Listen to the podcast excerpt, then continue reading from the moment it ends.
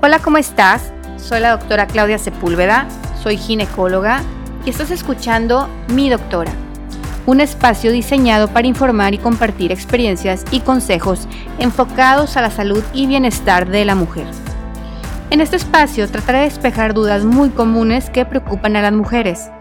Creo que hoy en día la información es la herramienta más importante que tenemos para poder tomar decisiones. Hola, bienvenidos a este nuevo episodio. Hoy hablaré de un tema muy común, que es acerca de la miomatosis uterina, que creo que es un término que hemos escuchado siempre, aunque aún genera muchas dudas y es una de las causas más comunes en la consulta ginecológica. Y bueno, ¿qué es la miomatosis uterina? Escuchamos mucho el término de miomatosis o leiomiomatosis o fibromas uterinos. Realmente el término se refiere a lo mismo. ¿Y qué es esto? Pues estos son formaciones que ocurren en la matriz. La matriz tiene un músculo que se llama músculo liso. Y este músculo liso tiene estas formaciones es un crecimiento anormal del músculo liso que hace tumoraciones a las cuales les llamamos miomas. ¿Qué pacientes son propensas a este tipo de, de problema o de miomas? Pues la verdad es que cualquier paciente, cualquier mujer, pues, pudiéramos tener miomatosis. No hay un factor común, no hay un factor genético, no hay un factor o un medicamento o algo que te haga propenso a tener la miomatosis es un problema que simplemente nos pudiera afectar a cualquier mujer. Se puede dar desde edades muy tempranas hasta edades más tardías. ¿Cómo se diagnostican los miomas uterinos? Es muy común que la mujer acuda al ginecólogo y que sean diagnosticados en la consulta inclusive como un hallazgo. Muchas veces cuando nosotros hacemos la consulta anual en donde realizamos el Papa Nicolau y el ultrasonido, en el ultrasonido podemos ver este dato de la miomatosis. Eh, cuando los miomas son importantes o son más grandes, inclusive los podemos medir, podemos ver el tamaño y podemos ver también lo más importante que sería en qué eh, ubicación están los miomas. Hay miomas que están en la parte interna del útero, que son los miomas que no, no causan tanto problema en la cuestión del sangrado, pero pueden causar problemas de obstrucción.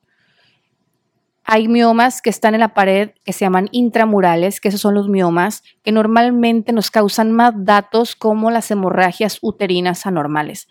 Esos miomas que se llaman intramurales son los que probablemente causan hemorragia y como consecuencia es muy común oír que operamos a una paciente por una hemorragia, que les hacemos una histerectomía cuando resecamos la matriz y esa causa de los miomas uterinos. Es una de las causas más comunes de cirugía ginecológica.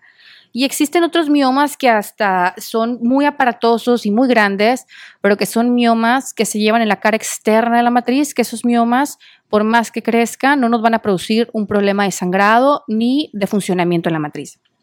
Entonces es muy importante como ginecólogo conocer la ubicación del mioma, saber que si realmente es, una, es un problema que le va a causar a la paciente alguna normalidad o algún sangrado.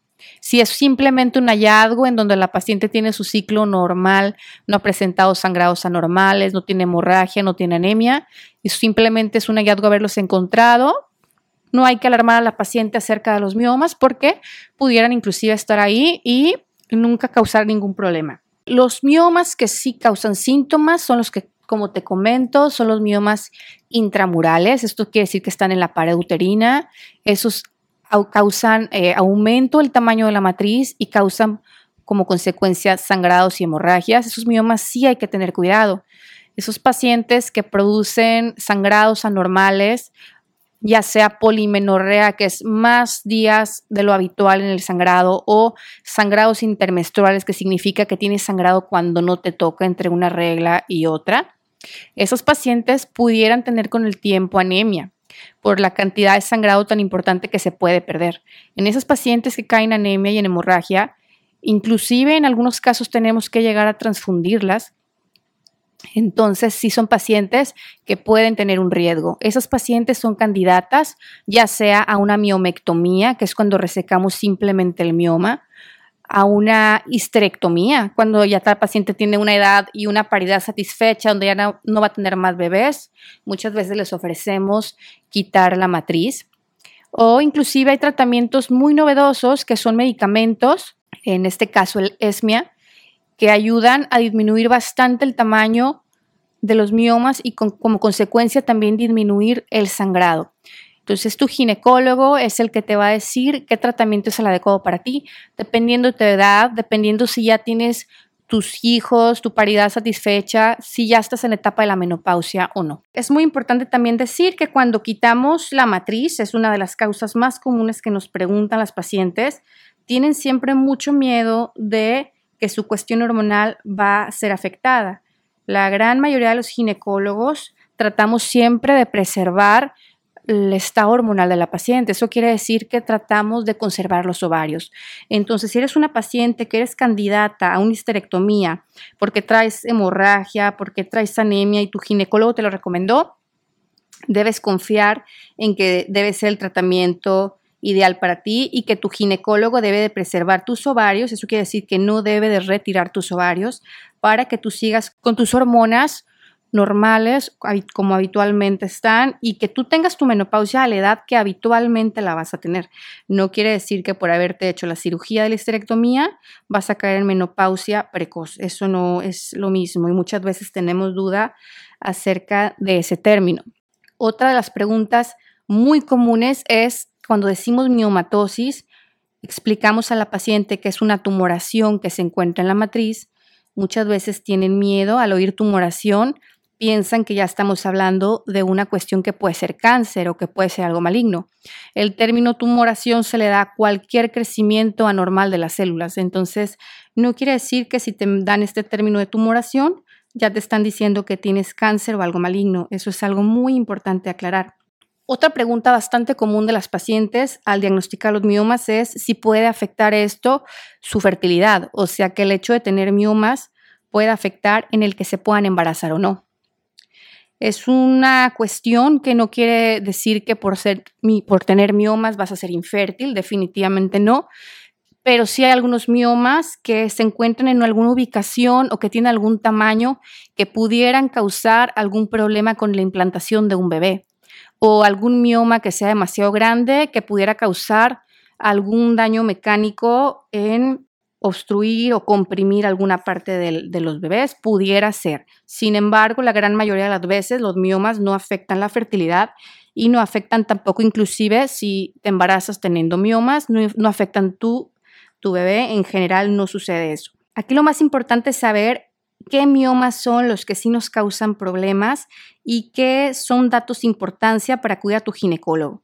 Aquí lo más importante es saber que una paciente que tenga un sangrado anormal, que se salga de su periodo, lo normal es tener un ciclo que te dure, que te baje una vez al mes y que máximo el sangrado te dure siete días. Si te está pasando que el sangrado te está durando más de siete días, es abundante, tiene coágulos, o te está bajando dos veces al mes, te está bajando más de los días habituales que a ti te baja o presentas un sangrado con mucho dolor y mucho cólico, pudiera ser que tengas miomatosis uterina, pudiera ser que este tipo de sangrados a la larga te provoquen algún problema como anemia y este, en este caso, si una anemia grave, pudieras caer hasta en una transfusión sanguínea y probablemente pudieras caer en una cirugía. Pero bueno, lo importante por esto es diagnosticarlo a tiempo para poder evitar este tipo de riesgos.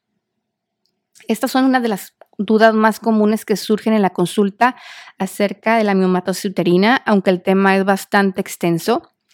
Este, podríamos después retomarlo y hacer algunas otras aclaraciones, pero bueno, si tienen alguna duda se pueden comunicar con nosotros para poder hablar más del tema o alguna duda en particular.